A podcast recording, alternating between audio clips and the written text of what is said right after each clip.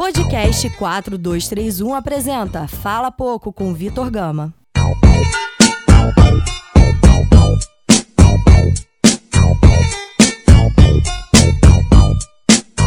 Fala galera, tá começando mais um Fala Pouco, sétimo episódio. Hoje vamos tratar da 22 segunda rodada do Campeonato Brasileiro. 21 primeira rodada, como foi no meio da semana, a gente resolveu não fazer, né? Vai ficar meio complicado da gente fazer as análises dessas rodadas de meio de semana, vai atrapalhar um pouquinho nossas postagens, então ficou decidido que vamos manter apenas as rodadas dos finais de semana esse final de semana, 22 rodada, né? Começou lá no sábado, termina hoje com três jogos na segunda-feira. Calendário aí da CBF indo um pouquinho de encontro ao nosso programa, né? Porque já fica difícil a gente fazer esse programa com um pouquinho de pauta quente durante, já no pós-final de semana. Então, com três jogos na segunda-feira, fica mais difícil ainda, porque é inviável também, de toda forma, a gente fazer isso para terça. Então. 22 rodada começou no sábado, teve um jogo só no sábado, né, que foi o jogo do Flamengo, teve seis jogos ontem, então uh, nesse, nesse episódio de hoje vamos trazer duas participações de dois integrantes lá do nosso grupo do WhatsApp, então quem quiser participar também, só mandar DM para mim ou para qualquer pessoa do, do 4231, pro Igão, pra Julinho, para as nossas redes sociais normais também, que a gente manda o link e todo mundo participe. É lá da onde a gente tira a maior parte das interações aqui do programa, onde a gente faz os avisos, pergunta tudo. E é isso. Sigam a gente nas nossas redes sociais também, 4231 aonde procurarem e bora para o programa.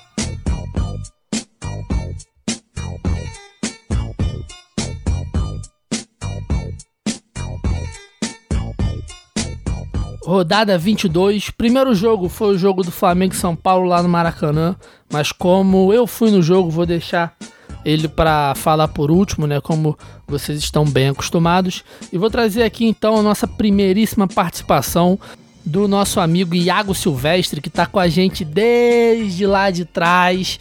Até antes da gente criar o próprio grupo do WhatsApp, ele já acompanhava a gente, já interagia com a gente no Twitter. Então ele vai falar um pouquinho aí desse, dessa vitória do Fluminense no Maracanã contra o Grêmio por 2 a 1 Aqui é Iago Silvestre, torcedor do Fluminense.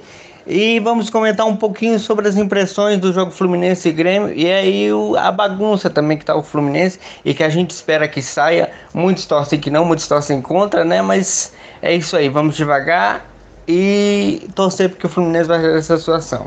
Bem, é, o jogo ontem, o time do Fluminense com o Marcão ou Ganso FC, vocês escolham, é, pareceu um time muito mais tranquilo ofensivamente, um time que toca a bola, um time que pareceu muito mais ter o padrão do Fernando Diniz, né? Porque com o Oswaldo a gente tá, eh, parecia muito sem padrão mesmo, tipo bagunçado em campo e ele não conseguia é, tirar o melhor dos jogadores, né? Influenciar a maneira que o time jogava em campo, que parecia um bando, né? Agora com esse jogo Fluminense e Grêmio, o time pareceu melhor ofensivamente, mas defensivamente a equipe do Fluminense ainda continua muito bagunçada defensivamente. A gente vê isso pela, pela maneira que o Gilberto está jogando, né, o lateral Gilberto. E ontem tivemos dois pênaltis que não foram marcados, né, para o Grêmio, que foi uma bola na mão do próprio Gilberto e do outro lado, pela direita o Yuri. Tivemos uma bola salva nos últimos minutos pelo Nino, né, o zagueiro Nino que salvou uma bola cruzada, se não me engano, pelo Patrick, que seria o empate do Grêmio.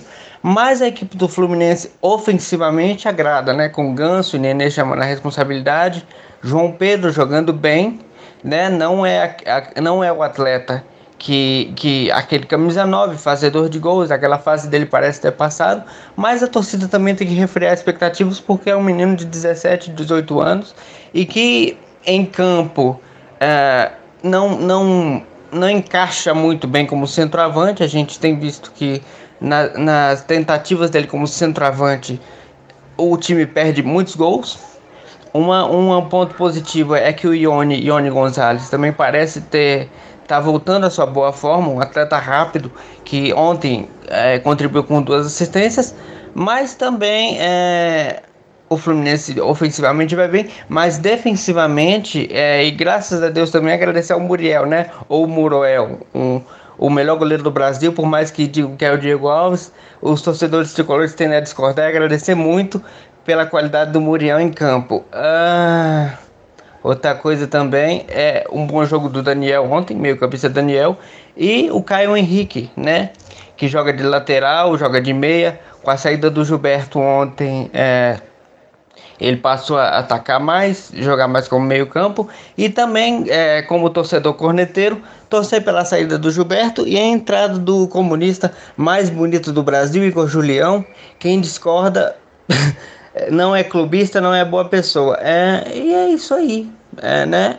Torcer para que efetive o Marcão, né? Porque o Fluminense está seguindo, como a gente disse no grupo, uh, um roteiro de time rebaixado e tomara que não caia, né? Porque senão o Flamengo fica sem rival no Rio de Janeiro. E é isso aí. É isso aí, agradecer a oportunidade e, e vamos que vamos.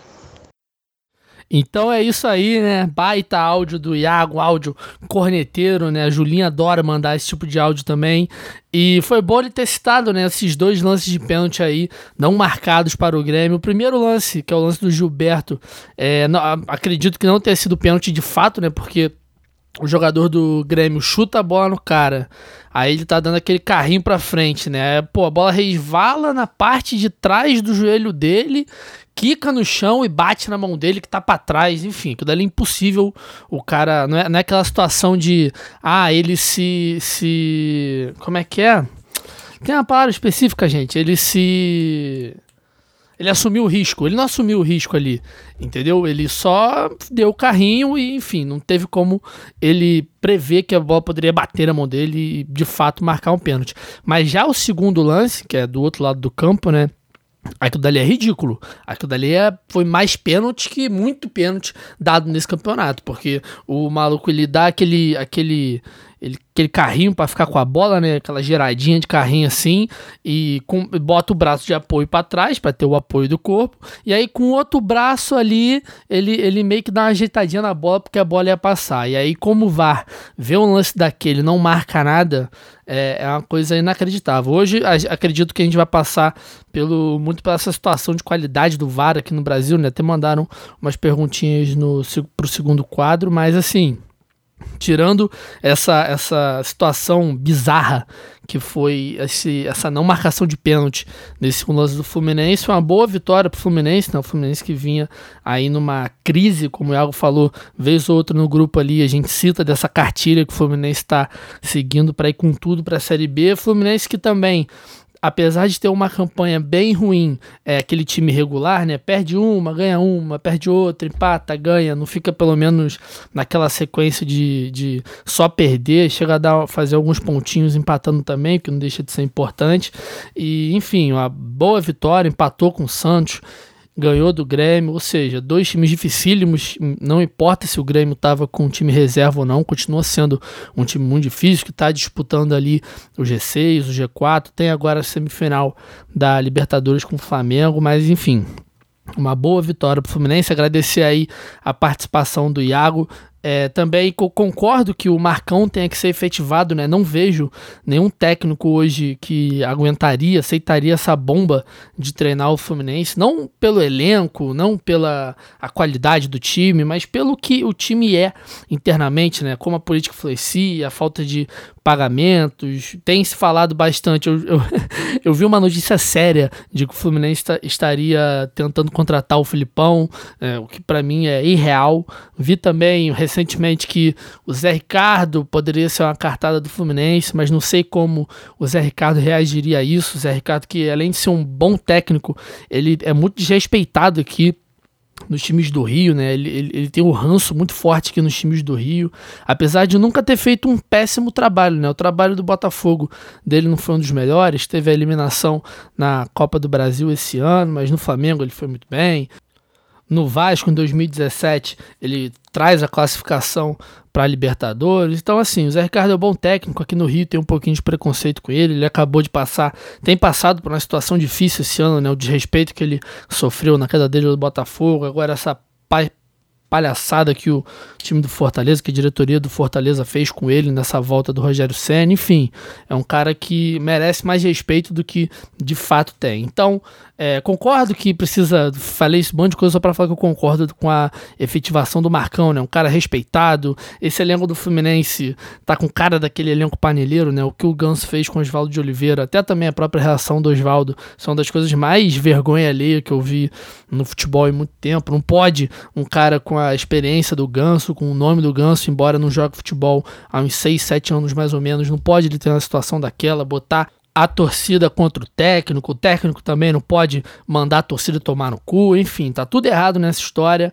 E o Marcão é um cara muito respeitado, é um cara que é, não tem ainda um, nenhum trabalho na carreira, talvez seja queimar uma etapa, não se sabe, mas parece que, que é um cara que, que tem as suas ideias também. Nesses, nesse jogo, principalmente, ele mostrou que ele consegue fazer algo ali minimamente básico para o time bem, mas é, é, é, por aí. Não vejo nenhum técnico decente querendo assumir essa bomba por agora, não.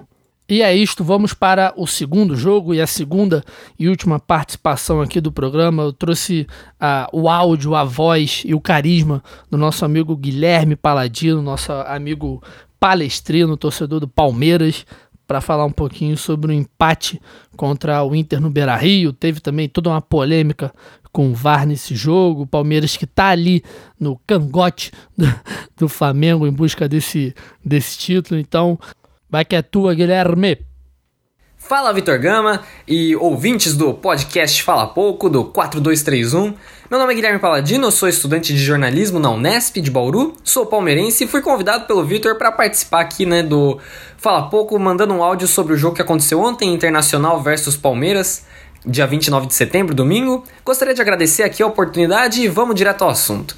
É, o que aconteceu no jogo de ontem foram dois tempos muito distintos. Eu acho que no primeiro tempo foi um domínio muito grande do Internacional e já no segundo tempo o Palmeiras conseguiu inverter a situação. O, no primeiro tempo, falando um pouquinho só sobre o primeiro tempo, eu acho que muita gente tem criticado o Palmeiras por ter sido pouco efetivo no primeiro tempo, não ter conseguido impor as suas ações como gostaria, e é verdade. Eu acho que o Odair foi muito bem nessa, né? O técnico do Inter foi muito bem, porque ele sabia da dificuldade que o Palmeiras tinha de sair tocando, né? Sair jogando com a bola é, do campo de defesa para passar para o campo de ataque. Isso é uma dificuldade que vem desde os tempos do Felipão. O Felipão não trabalhava dessa maneira. Ele gostava de que o zagueiro né, chutasse a bola pro atacante fazer a casquinha. O Daverson sempre fazia aquela casquinha, né? O Daverson da casquinha. E a bola, o meio-campista vinha pegar a segunda bola. E o Mano Menezes não gosta disso. O Mano Menezes gosta de sair tocando desde o goleiro, passando pelo zagueiro, pelo meio, até chegar no ataque.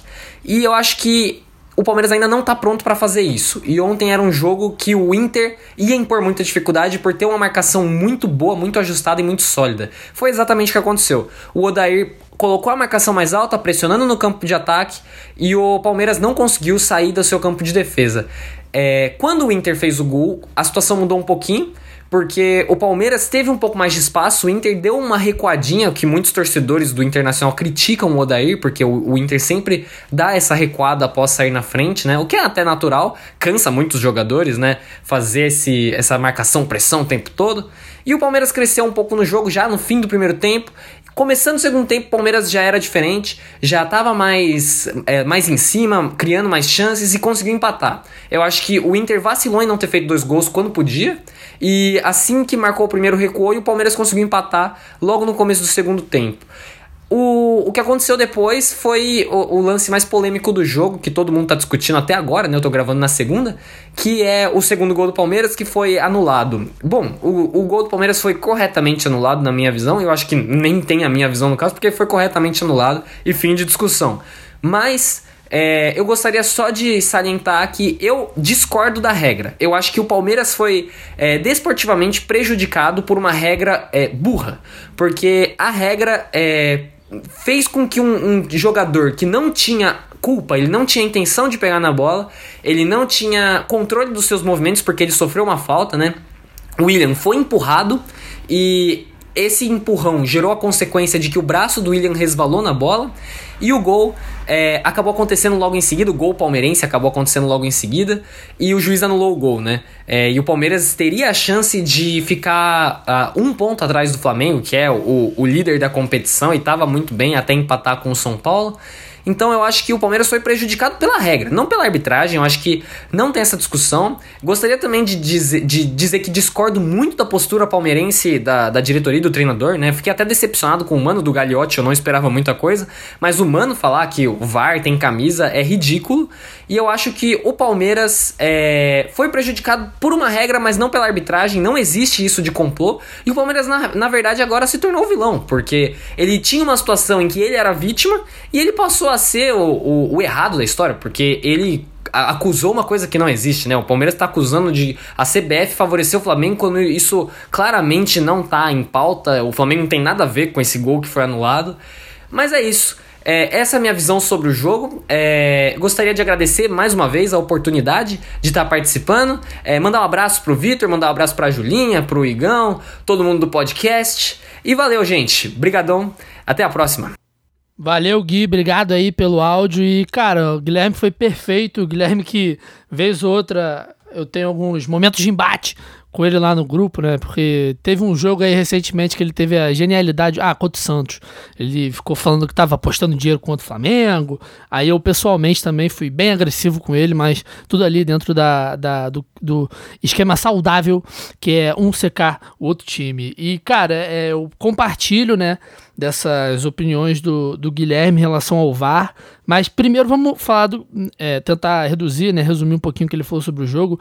Desde que o Mano Menezes chega, ele de fato tá botando esse time do Palmeiras para rodar mais a bola, né, para construir melhor as jogadas desde a, da, do time, desde a defesa, né, desde lá de trás, que é como ele fazia com o Cruzeiro, totalmente diferente do trabalho do Filipão, isso de fato demora um tempo. Obviamente que pro, que pro São Paulo, obviamente que pro Palmeiras, por ser um elenco muito qualificado, ter muitas peças para fazer esse tipo de jogo, talvez não demore tanto tempo assim, né? A busca pelo título também potencializa, deixa mais rápido esse entendimento dos jogadores.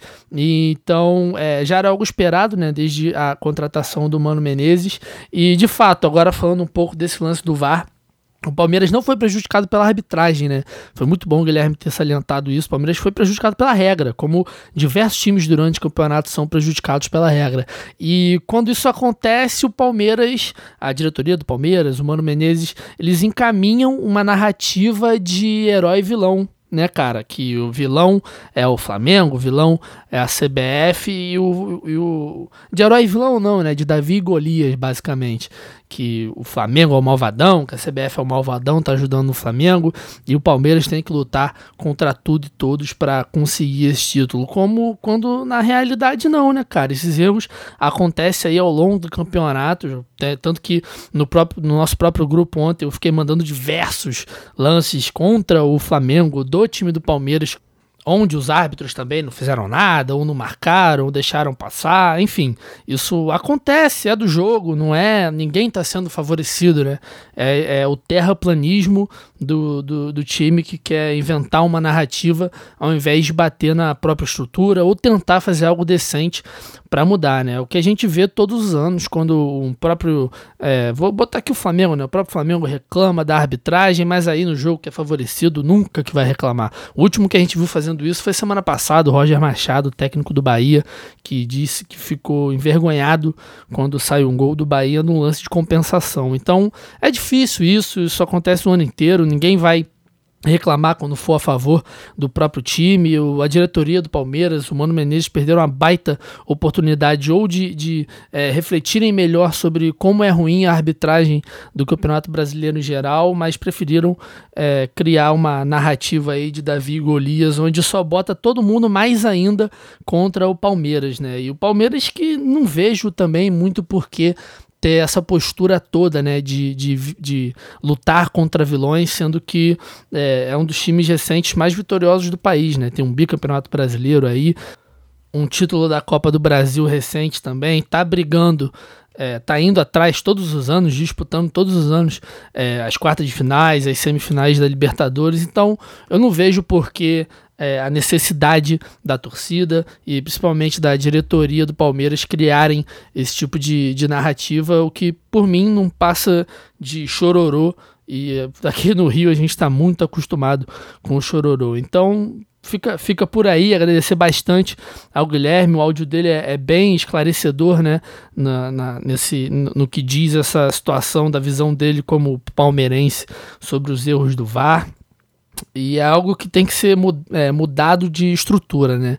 né? Ninguém é favorecido. Meu sonho que o Flamengo fosse favorecido em qualquer momento e fosse esse vilão todo. Mas agora sim, de fato, falando do Flamengo e São Paulo, que foi aqui no Maracanã, é, esperava um jogo, eu diria, mais corajoso, né? Do São Paulo, mas também eu não, não, não vejo como a maioria da torcida viu esse time covarde todo do São Paulo, não. Primeiro porque é, gente, o time quando joga fora de casa contra o líder do campeonato, o São Paulo tá na disputa do G6, tá pertinho ali do G4 também. Então, assim, todos os times, cara, fazem isso. É muito, é muito egoísta, é muito covarde, né? Você ficar chamando outro time de pequeno, ficar chamando, falando que os caras não queriam jogar, porque atualmente, assim, só Flamengo e, e Santos que vão para cima loucamente dos adversários, seja dentro ou seja fora de casa. E o Flamengo, principalmente por causa da qualidade qualidade do seu 11 inicial. Mas o São Paulo fez ali a marcação da vida. O time do São Paulo anulou a jogada de ataque do Flamengo. Nunca tinha, até então, nenhum time tinha conseguido marcar tão bem o jogo do Flamengo, principalmente no Maracanã. Então, assim, obviamente que, que o Flamengo também conseguiu anular aquela transição ali de São Paulo, né, do Luan Gomes, que estava fazendo aquele primeiro homem na frente da zaga, para chegar no Daniel Alves, o Hernandes, o meio-campo do Flamengo não estava deixando, que fica um ponto positivo aí também do, do Flamengo. O Daniel Alves não conseguiu jogar direito, o próprio Hernandes não conseguiu jogar direito, as bolas só chegavam nas pontas pro, pro Anthony ou pro próprio Daniel Alves, né, do outro lado é, por em bola alçada assim. Então foi um, foi um jogo de, de marcação muito bom dos dois times. É evidente que também, pô, foi é, como torcedor, foi muito bom ter visto Daniel Alves, Felipe Luiz, Juan Fran e Rafinha jogando o mesmo jogo. Era algo que eu esperava há muito tempo. E foi, foi esse jogo ali de, de encaixe, né, cara? Foi tudo, foi tudo marcado nos encaixes. Essa questão de cera, do São Paulo parar o jogo, isso é natural, cara. Todo time fora de casa faz isso. Eu também fico irritado na hora, vendo o jogo. Foi caralho, os caras estão rolando, os caras não querem perder. Enfim, também não estavam propondo muito, porque o Flamengo também não deixava. Achei estranho um pouco a participação do Gabigol. O Gabigol, ele basicamente não chutava a gol. Foi algo que me incomodou um pouco. Porque todas as bolas sobravam para ele, que normalmente ele chuta, né? Ou vai para escanteio, ou, ou, como na maioria das vezes sai o próprio gol, ele tava tentando o passe. Ficar, deixar registrado também o baita jogo que fizeram Arboleda e Bruno Alves. Jogaram muito, muito, muito, muito. Gabriel e Bruno Henrique tavam, não estavam conseguindo respirar. E de fato eu saí meio decepcionado, né? Meio brochado, porque o Palmeiras jogaria no dia seguinte, mas também empatou, o que é bom pra gente. Só que no final das contas foi um baita jogo de São Paulo, foi um bom jogo do Flamengo também, apesar de não ter cons conseguido fazer esse gol. E aí acredito que seja só isso, né? Esses três jogos que eu trouxe pra gente analisar melhorzinho. Também teve o 1 a 0 do Corinthians e Vasco num lance polêmico do gol do Vasco, onde eu particularmente vi o, o o, entendi né, o impedimento ali naquela linha azul, naquela linha vermelha, até onde eu sei, ombro conta como jogada de impedimento. Foi assim no próprio gol do Gilberto contra o Flamengo, onde deu uma polêmica toda e o ombro do Tuller dava condição. Então, assim, é é, é, ninguém. É, eu gostei muito da frase que, que o Guilherme disse sobre ninguém é, é, que o time não foi prejudicado pela arbitragem, né? O time é prejudicado pela regra. Então, se a regra é essa, não tem que fazer. Os caras marcaram corretamente, não tem questão de opinião, não tem nada, porque se foi marcado corretamente, foi marcado corretamente. E de fato é isso. Os outros jogos da rodada, além dessa vitória do Corinthians por 1 a 0, Santos gol do CSA em casa de 2 a 0. O Galo teve uma vitória importantíssima contra o Ceará de 2 a 1, num dos pênaltis também mais bizarros que eu já vi serem marcados, né? O pênalti pro Ceará lá no Independência, onde o atacante ele vai dar um chute Aí a, sabe quando o cara vai chutar e aí a outra a perna que ele tá correndo bate na bola e a bola dá uma uma vai um pouquinho para frente. Isso acontece. Aí o Igor Rabelo vai dar o carrinho onde o cara chutaria. Aí o cara chuta o Igor Rabelo, aí o árbitro marca pênalti, vê vá, marca pênalti, enfim. Uma coisa bem bizarra assim também e, e de novo, é, se for por, por time sendo favorecido, cara, todo time, toda rodada é favorecido ou não dentro do campeonato, porque a arbitragem é uma coisa de doida, muito, muito, muito, muito fraca mesmo assim, muito fraca. E aí a vitória do Galo, 2x1 na Independência, um empate do Atlético Paranaense, o que fudeu com o meu Cartola, por 1x1 contra a Chape. E é isso, hoje tem o Fortaleza contra o Botafogo daqui a pouquinho, o Havaí contra o Bahia, Goiás contra o Cruzeiro, e esses jogos aí vai ficar um pouco difícil da gente tratar. Então, vou falar aqui a, a, tabela meio que defasada, né? Porque ainda tem nove times disputando pontos, mas até então a gente tem o Flamengo em primeiro lugar, o Palmeiras em segundo, Santos em terceiro, o Corinthians em quarto, Internacional em quinto, São Paulo em sexto, Grêmio em sétimo, Bahia em oitavo, Atlético Paranaense em nono, Galo em décimo, Botafogo em décimo primeiro, Goiás em décimo segundo, Vasco da Gama em décimo terceiro, Ceará em 14º, Fortaleza em 15º, Fluminense, o primeiro time acima ali da zona de rebaixamento em 16º, e aí o Z4 com Cruzeiro, CSA, Havaí e Chapecoense. Ou seja, a, a tabela não mudou tanto assim é, dessa rodada, só o é, Corinthians passou o Internacional entrando no G4, mas falta também esses nove times jogarem para a gente saber como vai terminar a 22 segunda rodada. Então é isso, vamos direto correndo para o Respondendo Perguntas.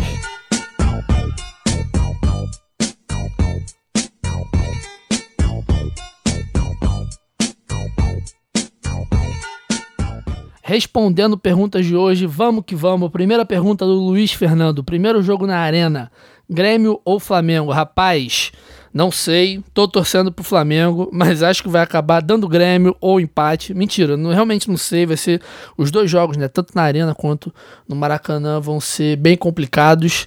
Então, não sei o que esperar. Só espero um jogo bem difícil, um jogo bem disputado e climinha de Libertadores é bem gostoso, né? Então, é, talvez esse primeiro jogo acredito que seja um 51% a favor do Grêmio, como também acho que no Maracanã são só 51% a favor do Flamengo pela questão de o jogo ser dentro de casa. João Vitor Nunes pergunta: Renato Gaúcho dará um abraço caloroso em JJ antes do jogo? Rapaz, não faço ideia. Igor, Vitor, por que laranja chama laranja e o limão se chama verde? Gal, não faço ideia também.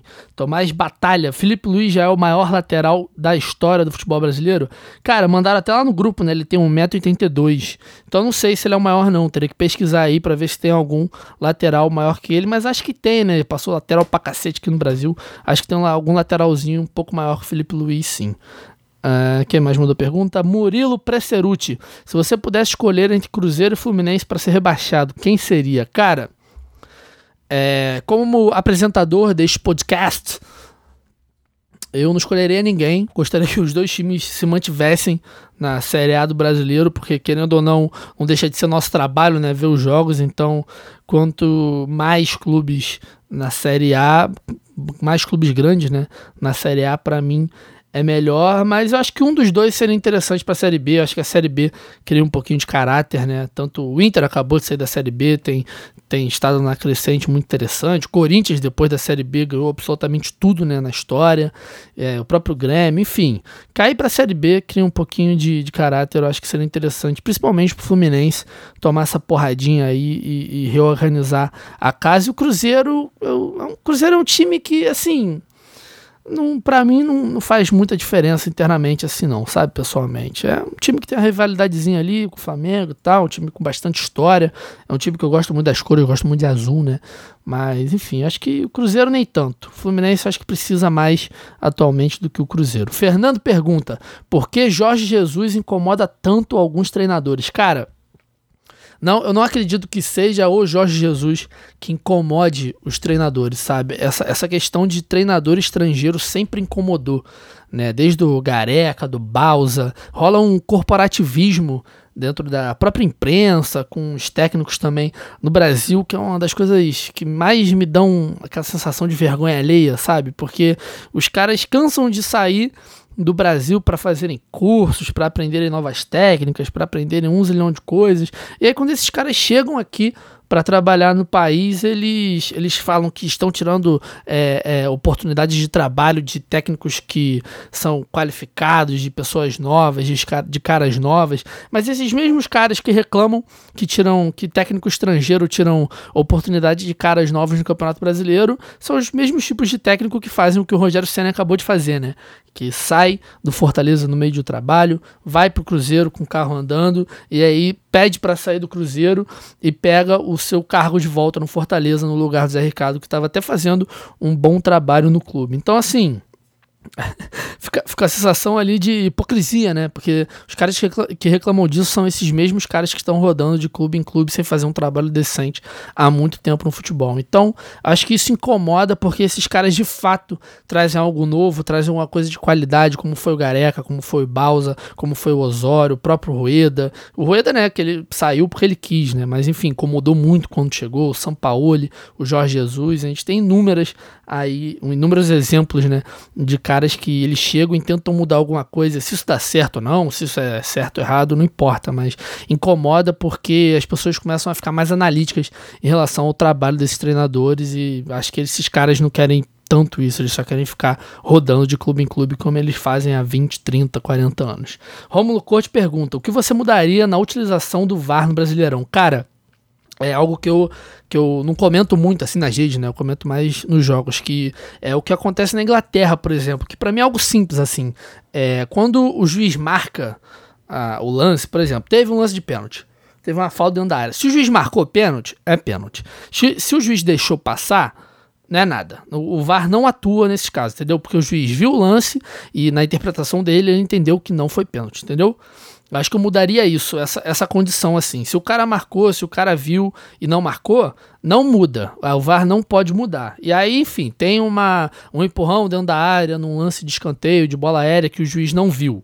Aí sim o VAR entra e fala: pô, teve esse lance aqui, a gente tá em dúvida, a gente tá achando que foi infração, blá blá blá blá blá blá. Aí delibera ali a opinião dos caras rapidinho e marca. É isso que eu mudaria. É, essa, essa para mim é o ponto crucial. Se o cara viu, não marcou, ou viu, marcou, acabou. Porque aí tira essa muleta, cara. Tira essa muleta. E tira também a vergonha alheia que esses caras passam em lances bizarros, como foi o lance do Galo e do Ceará, principalmente. Então, assim, deixa na conta do juiz, porque o juiz vai continuar errando, todo mundo vai continuar errando, e aí fica menos feio o erro do cara, entendeu? Porque o erro do cara com VAR fica um tom de malícia, um tom de maldade. Pô, o cara viu, não marcou. Ou o cara é um burro, né? O cara é burro, o cara é fraco, que basicamente acontece também, porque ele vê, não tem discernimento, qualidade técnica para marcar aquilo que tá na cara dele. Ele é um, um, um profissional fraco. Então, acho que é isso que mudaria. O cara viu, marcou, viu, não marcou, a escolha é dele, e aí, se ele tiver deixar passado batido assim, o VAR avisa, eles conversam, e aí ele toma a melhor decisão. E acho que seja isso hoje é basicamente isso. É agradecer as perguntas aí da galera. O programa hoje fiz voadaço, porque já vai começar a rodada. Eu me atrasei pra cacete aqui, tinha uma porrada de compromisso para resolver antes de Porto Alegre. E é isso, galera. Espero que vocês tenham gostado. Quem ouve, quem tem ouvido esse programa, por favor, manda um feedback nas redes, fala comigo, fala lá no grupo se tem alguma coisa para mudar, se tem alguma indicação. Um amigo meu de Salvador já veio me dar aqui algumas dicas, já veio trocar uma ideia comigo recentemente, o que é, o que é muito legal para mim, né? Já que esse programa aqui solo não tem sido da forma como eu eu gostaria, que é algo que eu venho batendo a tecla desde o começo, mas de pouquinho em pouquinho a gente chega lá. Agradecer sempre quem ouve a gente até o final. Consumam nossos produtos. Tem o Mana Mana da Julinha, tem o Mais Que 11 do Igão. Tem o Like a Rolling Stone do nosso amigo Felipe Rolim, que é sobre futebol e cultura, um programa excelente. E tem também nosso debate de toda sexta-feira, o 4231. É isso, galera. Até a próxima rodada e um abraço.